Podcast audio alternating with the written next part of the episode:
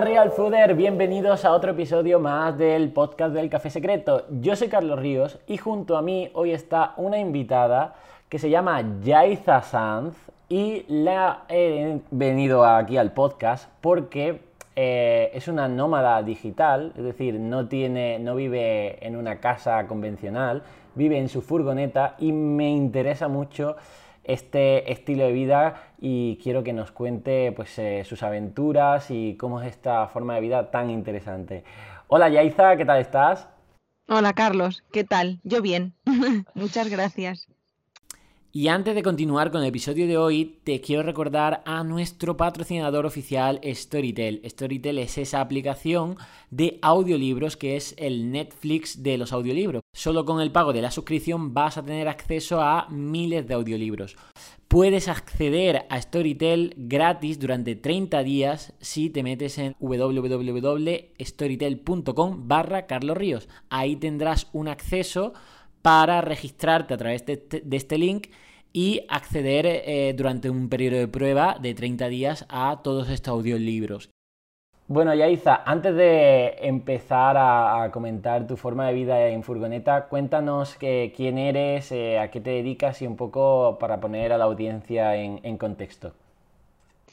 Pues fíjate que eh, esta es una de las reflexiones, ¿eh? ya, me pongo intensa, pero que me di cuenta un día que cuando nos preguntan quiénes somos, en realidad respondemos qué hacemos. Así que ser, en realidad soy muchas cosas, pero hacer, pues, em, bueno, soy emprendedora digital, como decías, también soy creadora de contenido en redes sociales em, y, bueno, entre dentro de mis proyectos tengo uno que es mi gran pasión, que al final es eh, la psicología. De hecho, en febrero empiezo a estudiar la licenciatura y actualmente tengo un proyecto de, psicología y, bienestar emocional. Em, y bueno, sí, vivo en una furgoneta, soy, soy nómada y eso es un poco así a grandes rasgos lo que hago. Qué bien. Pues eh, bueno, nuestra audiencia es de todo tipo, pero sí que es cierto que nos escucha por ese crecimiento personal, es decir, porque este podcast es de crecimiento personal. Yo sí que es cierto pues que mm, soy dietista nutricionista, pero eh, inicié este podcast pues eso, pues para atraer a personas que eh, en diferentes ámbitos de su vida, de su trabajo, de, sus relaciones sociales, de su estilo de vida, pues pueden aportar, eh, digamos, eh, tips, eh, claves, inspiraciones a, esta audiencia a, llevar una vida, pues eso, con mayor bienestar y, de mayor éxito, ¿no? Entonces, bueno, la mayor parte de la gente sabemos que, pues eso, tiene un trabajo, bueno, si es que tiene trabajo, ahora mismo la verdad es que la cosa está complicada, pero por eso mismo normalmente nos enseñan desde la universidad que, bueno, a tener el pack completo de una hipoteca con una casa, un trabajo fijo donde te van a contratar y, vas a estar echando ocho horas al día, eh, tienes que ir a la oficina, etcétera, ¿no? Y yo creo que todo está cambiando muy rápido, sobre todo en la era digital, y aparecen nuevos trabajos, nuevas formas de ganarse la vida, como es el emprendimiento y el emprendimiento digital, ¿no? Em, me gustaría saber, eh, digamos, cómo ha sido tu etapa a, llegar a ese emprendimiento digital, a ganarte la vida mm, por el ordenador, es decir, por tener una conexión de wifi, estar en tu furgoneta y poder ganarte la vida. ¿Cómo cómo ha sido ese proceso? ¿Cuáles han sido esas claves?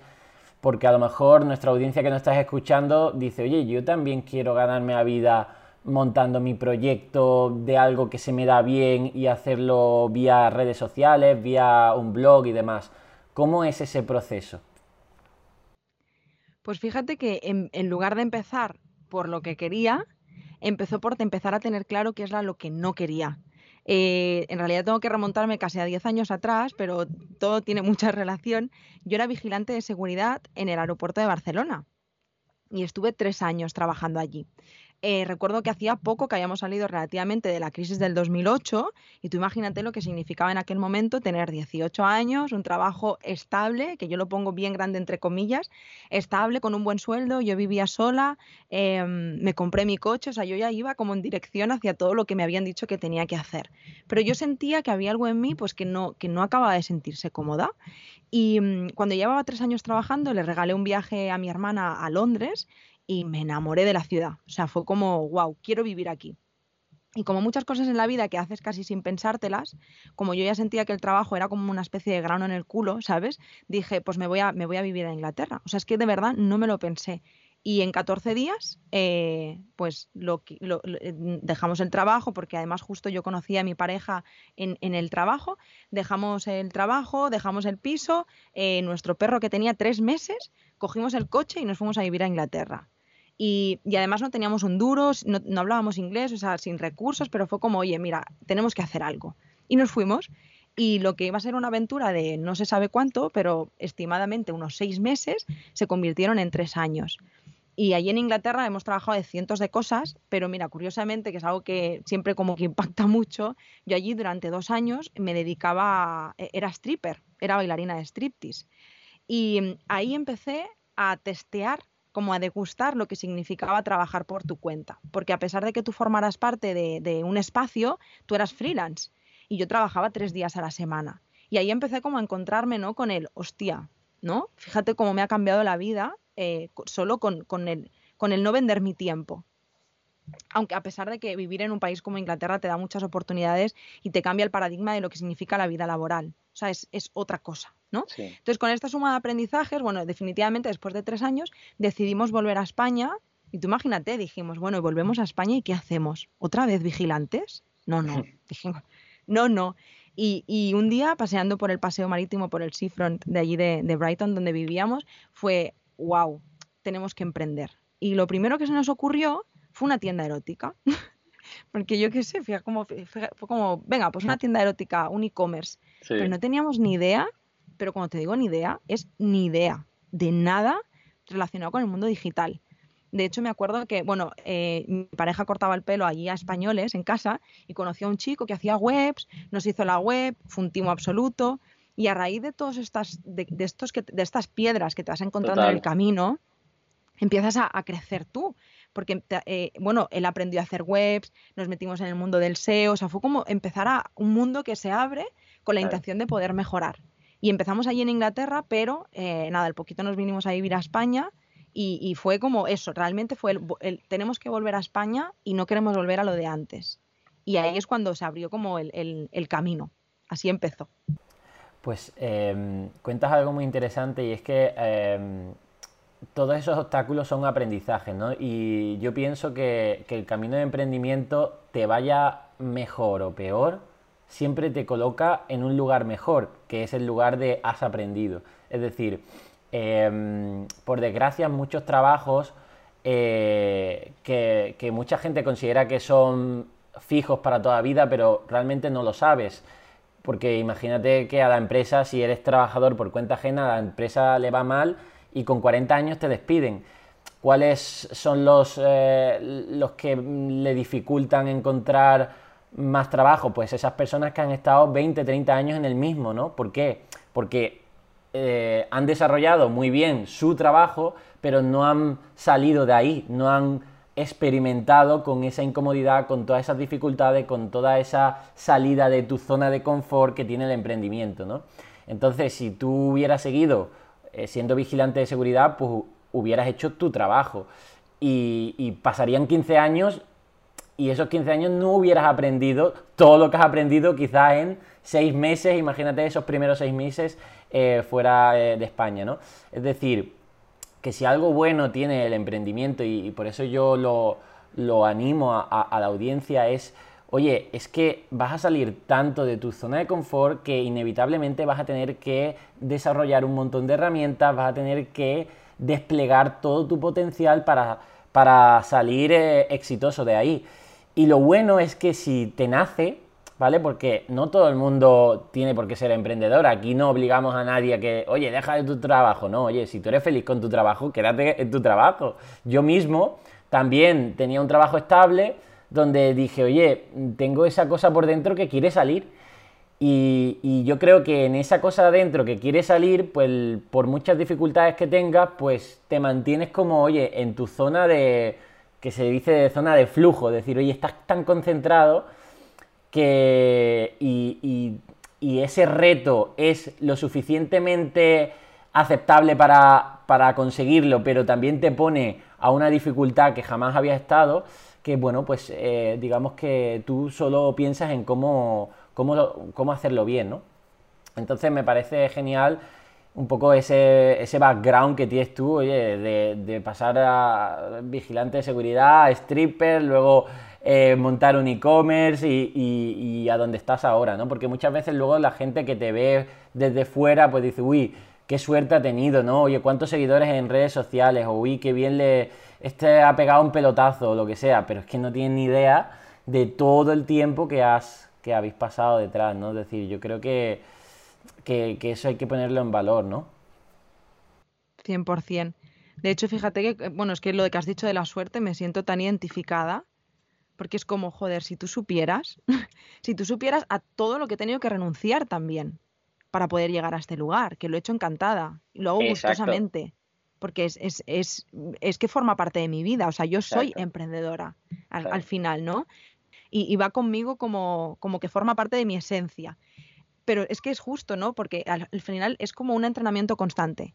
Es un aprendizaje y un viaje interno hacia adentro porque lo que creces y lo que te conoces a nivel personal es brutal, pero además esa, esa capacidad que vas desarrollando, que yo creo que está, eh, em, o sea, viene con nosotros, lo que pasa que no, no la trabajamos, pero es la creatividad y el adaptarte constantemente al cambio. Porque al final, eh, cuando tú emprendes, lo que, lo que empiezas con lo que se convierte, nada tiene que ver porque el proyecto evoluciona contigo y con tus aprendizajes y estás constantemente en una zona como saltando de un lado a otro, ¿no? Acomodándote a las circunstancias y, eso al final te hace cada vez ser más creativo, cada vez tener mejores ideas, pero al final es porque lo vas entrenando, es eh, esa base de, picar mucho, no, no es suerte. Sí, sí, sí, totalmente. ¿eh? Y con respecto a tu lifestyle, a tu forma de vida ahora que nos contarás, em, bueno, yo soy fan de un poco de la antropología en cuanto a, entender cómo fue nuestro pasado para entender qué estamos haciendo en el presente.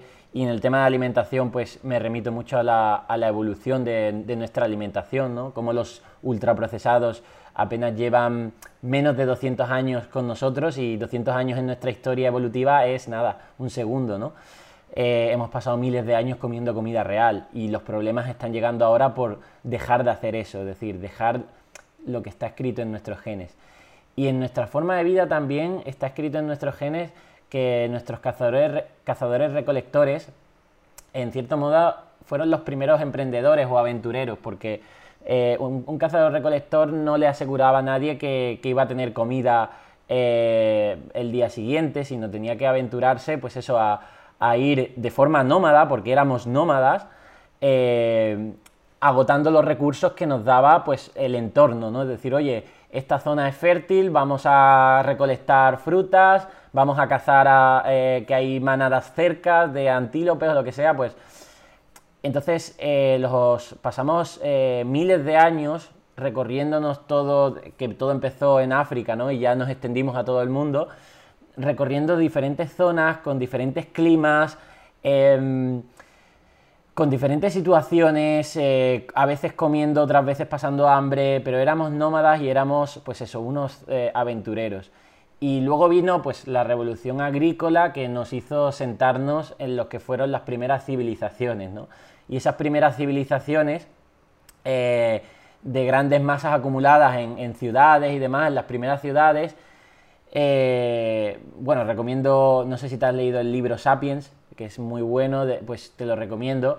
Pues al final em, se dice que nosotros domesticamos eh, a los cereales, ¿no? A la agricultura, pero realmente los cereales nos domesticaron a nosotros, porque las domos, que viene de casa, ¿no? Eh, hizo que el que cultivaba la tierra pues tenía que vivir cerca de la tierra, encerrado en su casa y ahí es donde nacieron las primeras casas y luego pues todas estas aglomeraciones. Lo que vengo a decir es que luego con esto nació lo, que fueron las primeras empresas o los primeros imperios y la gente esclavizada trabajando para ellos. Hoy en día la esclavitud no está permitida pero mucha gente realmente vive esclava de su sitio, de, porque el trabajo le dice dónde tiene que vivir, cómo tiene que vivir, qué vacaciones a lo largo del año tiene que coger o si no coge.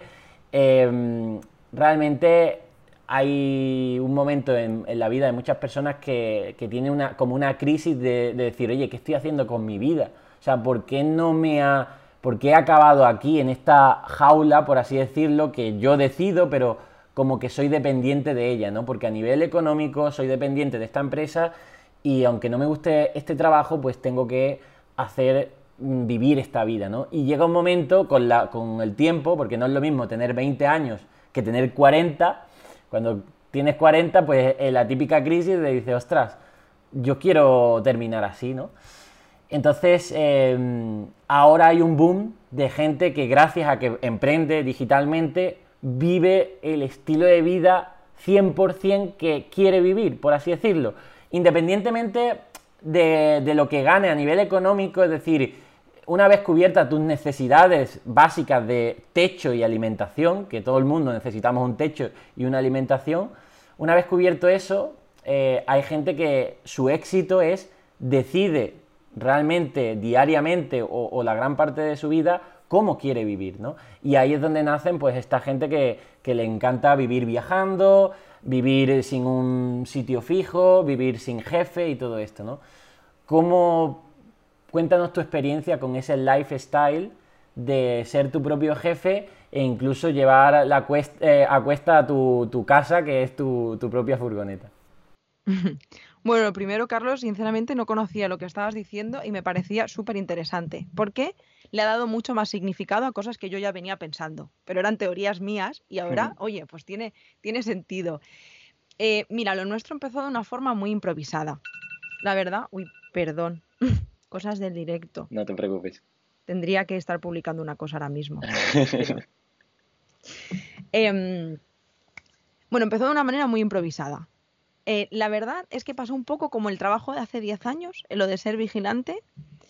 Jordi y yo, y me alegro mucho de que nos hayamos encontrado en, el camino dos personas que, vamos en sintonía, porque esto es súper importante. Obviamente vivimos en una sociedad que nos obliga a estar en pareja y yo no, estoy a favor de esto, o sea, que viva la soltería, no, no, no tenemos que estar con alguien mm, a pesar de que hay un sistema que te lo recuerde todo el rato. Pero en el caso de que tengas una pareja, qué maravilla eh, poder evolucionar juntos hacia el mismo lugar. Porque hay veces que te encuentras con personas que, bueno, yo no podría, por ejemplo, con una persona que me diga, no, llevo 10 años en esta empresa y soy feliz, esta es mi máxima aspiración.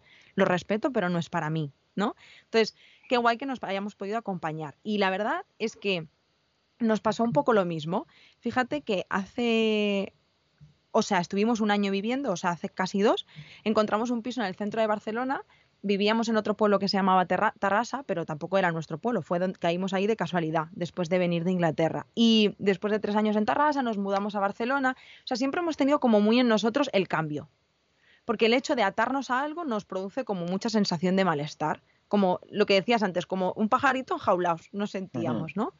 De pronto nos vamos a vivir a Barcelona, que era lo que nos apetecía en ese momento, y, y por un momento nos falló todas esas creencias de, oh, hemos encontrado el piso, ¿no? Ya está, hemos encontrado el lugar, ya tenemos que sentar la cabeza, ¿no? Pero cuando va, cuando tú ya lo has ido trabajando durante años, cuando tú ya empiezas a trabajar el, el, darte el permiso de fluir con la vida, cuando puedes tener amagos de convencionalismos, pero de pronto hay algo que te llega y te dice, nena, espabila, porque esto no, ¿no? Y el caso es que eh, en el puente de mayo nos fuimos de camping y mi pareja me dijo, ¿tú crees que hay gente que vive en un camping? Digo, hombre, pues la verdad, ni idea. Y nos pusimos a buscar información y la verdad es que sí que había personas que vivían en un camping, pero no acababa de ser del todo legal. Y la realidad es que yo le pregunté por qué. Ah, no, porque podríamos vivir en un camping con la idea de. Porque luego esa es otra. Los alquileres carísimos, entras como en una rueda de un sistema que no, que no quiero pertenecer. O sea, como un poco rebelión ya interno, ¿no? Y a raíz del camping dijimos, hostia, ¿hay una furgo? O sea, fue como que se nos abrió el campo, ¿no? Y ahí empezamos con la furgo, la furgo, la furgo. Esto te hablo que era junio, principios de junio, y en septiembre compramos la furgo. O sea, fue como dicho y hecho. La arreglamos un par de cosas y demás, y en diciembre nos mudamos. ¿Cómo nace? Nace de ahí. O sea, el momento fue eso. Pero sí que es verdad que al final nace de una necesidad real que va más allá de aparentemente lo tenemos todo, tenemos todo lo que nos han dicho que significa tener todo, pero yo no siento que lo tenga todo. Porque yo siento que estoy yendo en contra de mi naturaleza. A mí me pasa igual cuando hay amigas que me dicen, me compro una casa, jo, yo me alegro un montón, pero yo pienso, ¿por qué haces eso? De verdad que me cuesta mucho entenderlo. Porque yo creo, eh, de ahí lo que explicabas, ¿no? Que al final la naturaleza es, es, evolución constante. Exacto. Entonces yo no, yo no entiendo cómo los seres humanos de pronto podemos vivir desde esa rigidez en un mundo cíclico, cuando, cuando somos cíclicos también. Entonces, ¿cómo puedo yo vivir de forma estática en un, en un mundo que me pide cambios constantes. Es como que mm, siento, pues, como para ti los ultraprocesados, siento que va en contra de la naturaleza. Y yo ahora, la furgoneta, que entiendo también que no es para todo el mundo y que esto lleva un trabajo de fondo a nivel relacional, a nivel interno, porque el espacio se reduce, porque hay, que porque hay que renuncias a muchas cosas, también renuncias a tus raíces, al apego, a infinitas cosas que tienes que trabajar. Pero el poder permitir darme todos los días de mi vida de forma consciente qué es lo que quiero hacer, dónde quiero estar y de qué manera lo quiero vivir, bueno, pues yo tengo una cosa, todas mis necesidades básicas están cubiertas.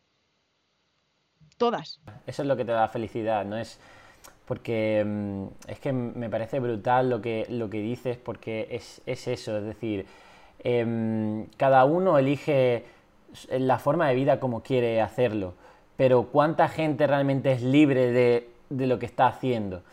porque aquí yo creo que el mensaje un poco a la audiencia de, que digamos de que se alerte es que no entre en esa carrera de la rata, ¿no? Es decir, la carrera de la rata lo que dice es, bueno, me han dicho que tengo que mm, comprarme una casa, vale, no tengo dinero para comprarme una casa, por tanto pido una hipoteca.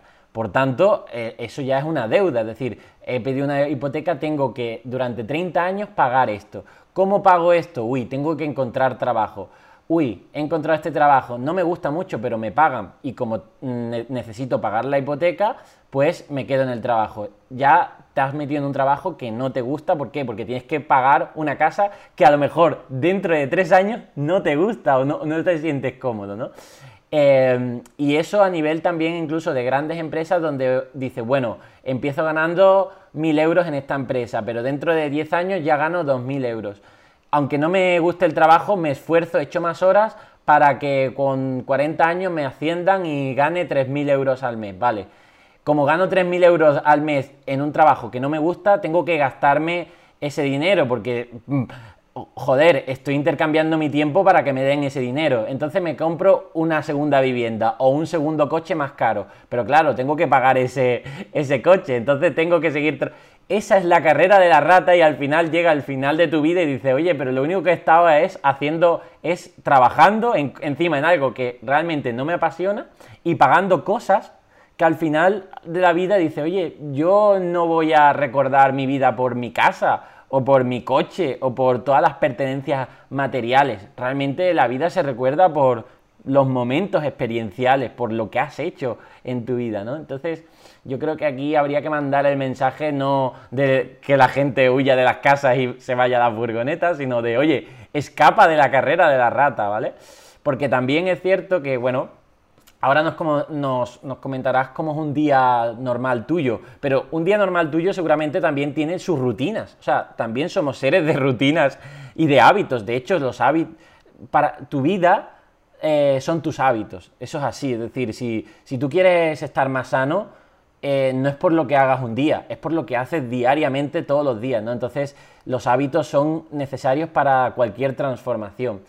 Pero eh, esos hábitos pueden ir acompañados de entornos cambiantes eh, como los que nos puedes contar tú ahora, ¿no? De, oye, ¿cómo es tu vida? De, oye, pues eh, no, te apegas a ningún lugar, a ninguna zona, a ningún espacio, por así decirlo, ¿no?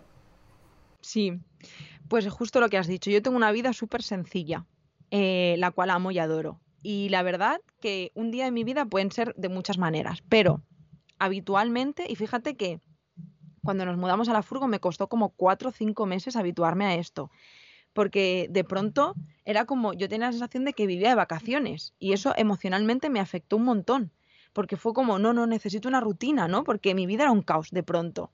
Eh, todo era tan nuevo que era como raro, pero poco a poco me fui habituando y al final he ido implementando los hábitos y las rutinas que yo tenía a este nuevo estilo de vida.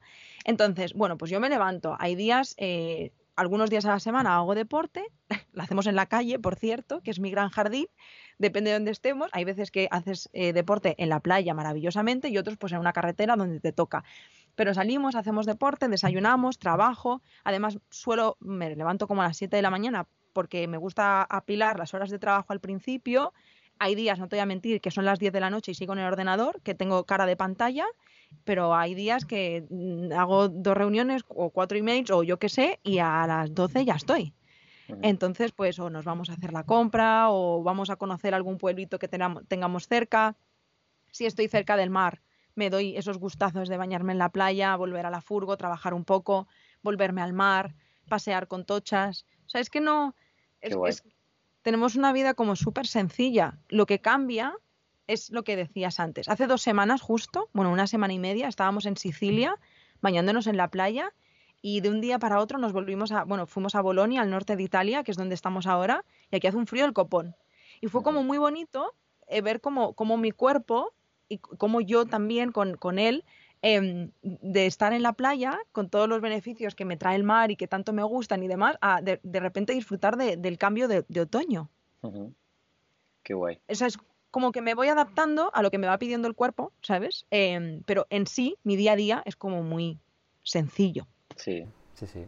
Bueno, pero eh, eh, es que al final el tú tener esas necesidades cubiertas de, oye, lo tienes todo en esa, en, esa furgoneta, que muchas veces los problemas de muchas personas es que eh, constantemente necesitan más y más, ¿no? yo qué sé, estos dos días atrás ha sido el Amazon este Prime, o los días Prime, esto que la gente mm, compra raudales, un montón de cosas, yo qué sé, una segunda aspiradora, un, yo qué sé, no, al final dices, ostras, es que necesito tantas cosas porque hay tanta oferta de tantas cosas y yo he descubierto el minimalismo como una, como una filosofía de vida que me da una paz y tranquilidad que cuando me vienen pensamientos de agobio o ansiedad, me recuerdo, pero no me lo recuerdo de forma de que me lo invento, sino de que lo estoy aplicando. Y es que necesito esto, es decir, oye, necesito esta comida sana, que es la que me gusta, necesito pagar este alquiler que en la zona que me gusta y ya está. No necesitas nada más, Carlos. Y eso me lo recuerdo y digo, ostras, no pasa nada. Tranquilo, Carlos, tienes tu comida ahí en la nevera, dale gracias. Has pagado el alquiler de, este mes, no pasa nada, y tienes para pagar el del siguiente, ¿no? Es decir, eh, eso me da muchísima tranquilidad y esa es la necesidad que está encubierta. Todo lo demás que venga regalado, oye, si quieres pagarte un viaje a no sé dónde, si quieres comprarte un coche, que demás, pues lo haces porque tienes la disponibilidad y porque básicas me parecen brutal, ¿no? Y con respecto a, a, tu forma de vida, me atrae también mucho de que, oye, a ti te gusta tu trabajo, es decir, que compaginas bien tu trabajo con tu tiempo libre, ¿no?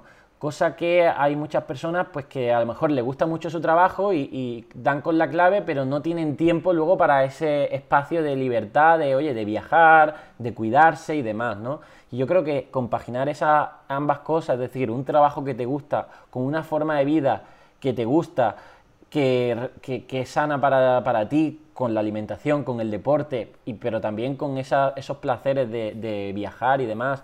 Oye, es que muchas veces procrastinamos eh, decir, bueno, pues ya eh, cuando tenga, yo que sé, X dinero y haya conseguido montar X empresa, pues entonces viajaré. Hay gente que vive su vida en la jubilación. De hecho, nuestra sociedad nos dice que, la vida se vive, se vive cuando te jubiles. Yo, a mí siempre eso me, me ha causado terror, porque digo, oye, Ojalá llegue a los 65 años, a los 70, no sé a, qué edad llegaré, no me voy a preocupar por eso. Pero lo que tengo claro es que yo no quiero que empiece mi vida con 65 años o con 70. Encima la, edad de jubilación cada vez es más alta, ¿no? O sea, yo no quiero empezar a vivir ahí. Y hay mucha gente que, o la sociedad que nos pinta eso, decir, oye, ya cuando te jubiles entonces empezarás a viajar y demás. Oye, la energía que tienes ahora con 20, 30, 40, 50 años no será la misma que cuando tengas 70, ¿no? Entonces cada etapa pues es un momento. Y yo creo que, hay que, no hay que procrastinar la vida, que la vida es ahora, es lo que está surgiendo ahora y pues eh, tomar las mejores decisiones para vivirla ahora, ¿no? 100%. Eh, de hecho, bueno, te iba a contar, estamos aquí en Bolonia y estamos con un amigo que conocimos en el confinamiento, él tiene 76 años Estamos enfrente de su casa, por cierto, una casa enorme. Y él vive en su, en su camper, en su furgoneta, em, porque él es más feliz en la furgo que en su casa.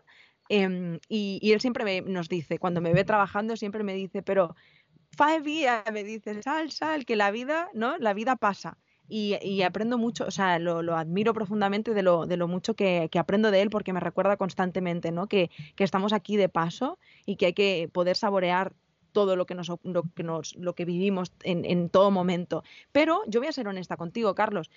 Esto, a pesar de que lo he sabido siempre, lo he empezado a implementar de forma consciente hace relativamente poco en mi vida.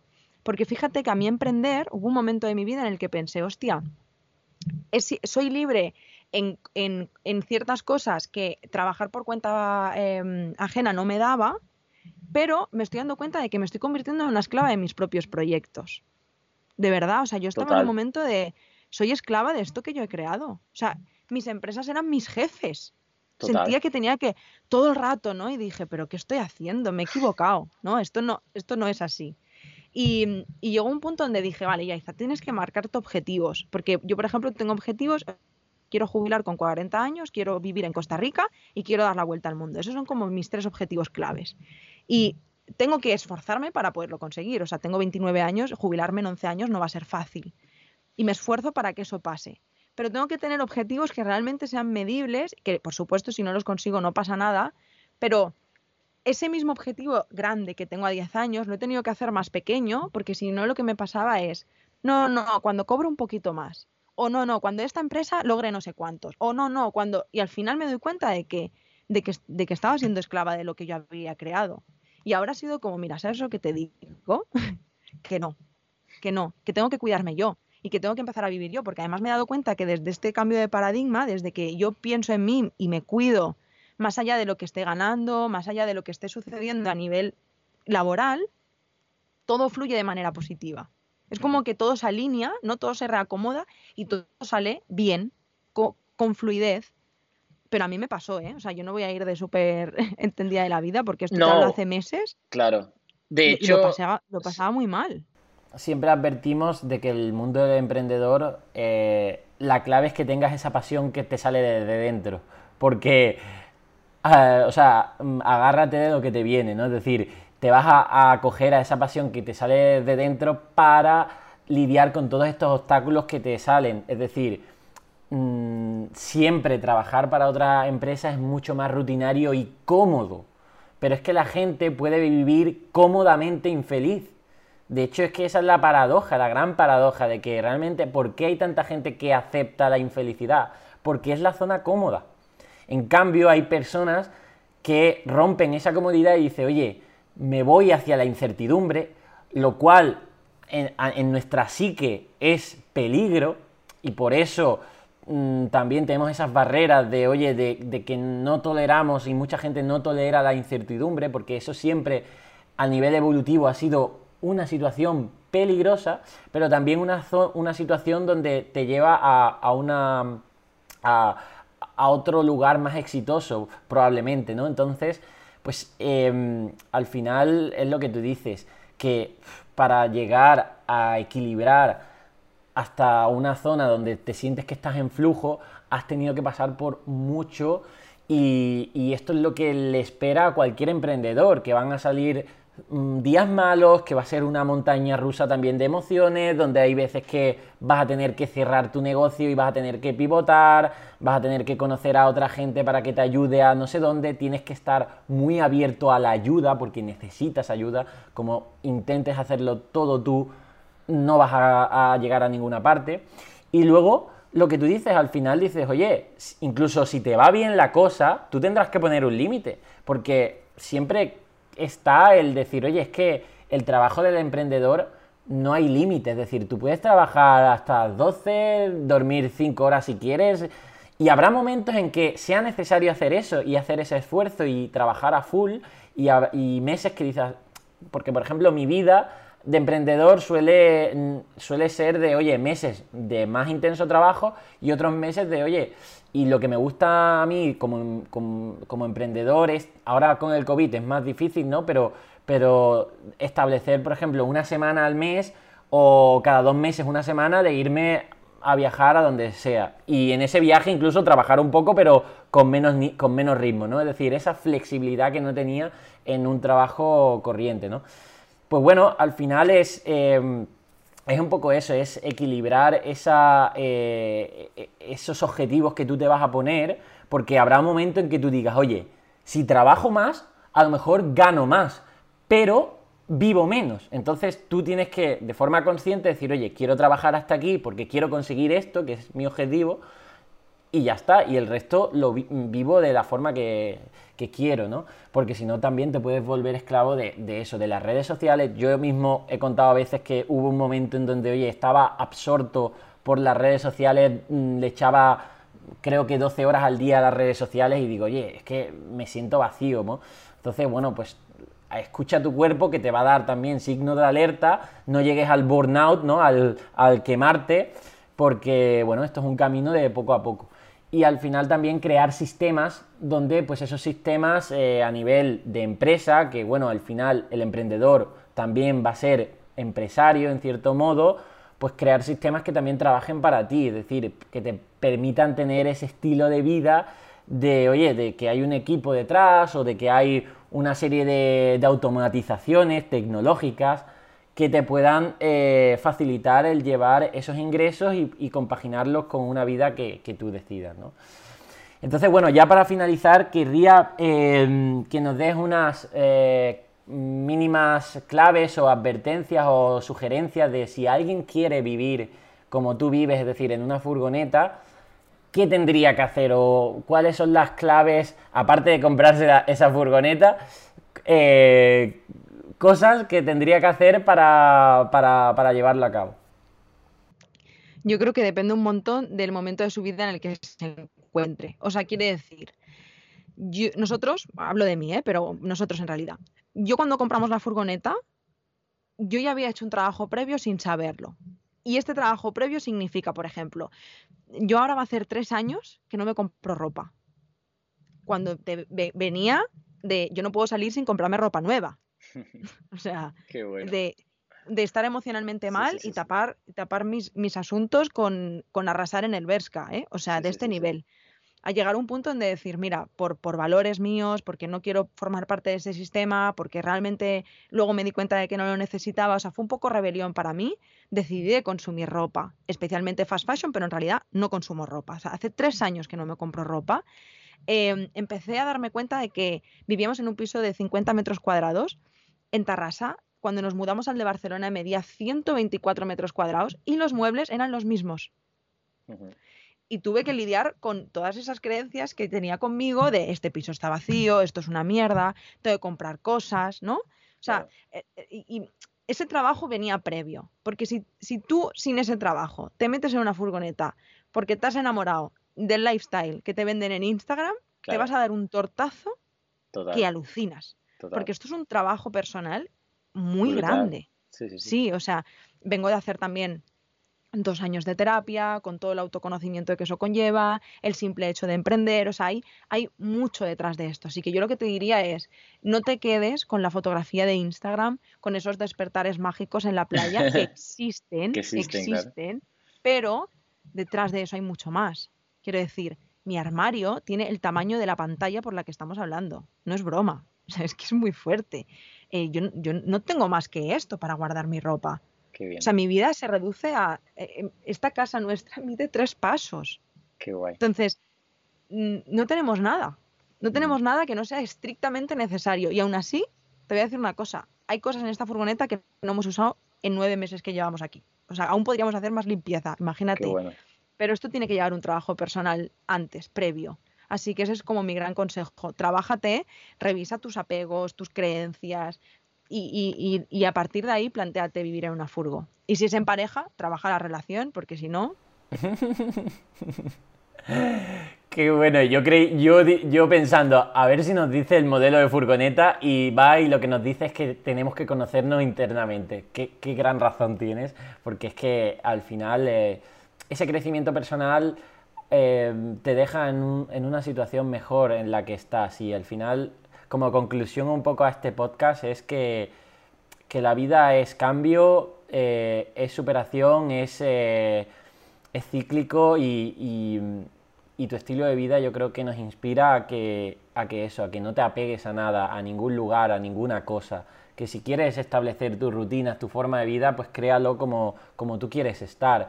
Y, si, y no te juzgues si eso luego cambia, porque cambiará, ¿no? Pues eso, no te, no te autoenjaules, ¿vale? No te autoenjaules en nada, ni en una relación, ni en una casa, ni en un trabajo, ni en nada. Intenta salir de ahí, pues eso, eh, con incomodidad, porque salir de esa jaula siempre va a ser incómodo, siempre te va a llevar a, esa incertidumbre, pero bueno, pues trabájalo, ¿no? ¿Dónde podemos encontrarte, Yaiza? Pues en redes sociales, Yaiza Red Lights, espero que algún día Instagram me deje cambiar el nombre a Yaiza Sanz, esto te lo cuento otro día, ¿eh? eh Yaiza Red Lights, eh, también tengo un canal de YouTube en el que contamos y compartimos nuestra vida eh, en la van, pero sinceramente estoy quemada de YouTube, así que igual cuando vayáis ya no me encontráis, sea, ya no encontráis actualizaciones, pero realmente son mis redes sociales y a partir de ahí ya puedes fluir conmigo. Qué bien. Pues muchísimas gracias por estar aquí en este podcast. Eh, me ha encantado tu entrevista. Mm, me atrae el tema de vivir en furgoneta. No sé si algún día me veréis a mí también en una furgoneta con mi perra Leia viajando por el mundo, pero la verdad es que es algo que, me atrae mucho y espero que a la audiencia le, haya inspirado. Muchas gracias y a vosotros, Real Fooders. Nos vemos en el siguiente episodio. Ya sabéis, eh, dejad vuestros comentarios en iBox, reseñas en iTunes comprad el café secreto. Hemos lanzado una nueva promoción de My Real Food App. Eh, tenéis esta semana una promoción para tener eh, el plan Plus rebajado, tan solo 30 euros al año y tenéis planes personalizados eh, para todo lo que queráis. Y nada más, nos vemos en el siguiente episodio. Adiós.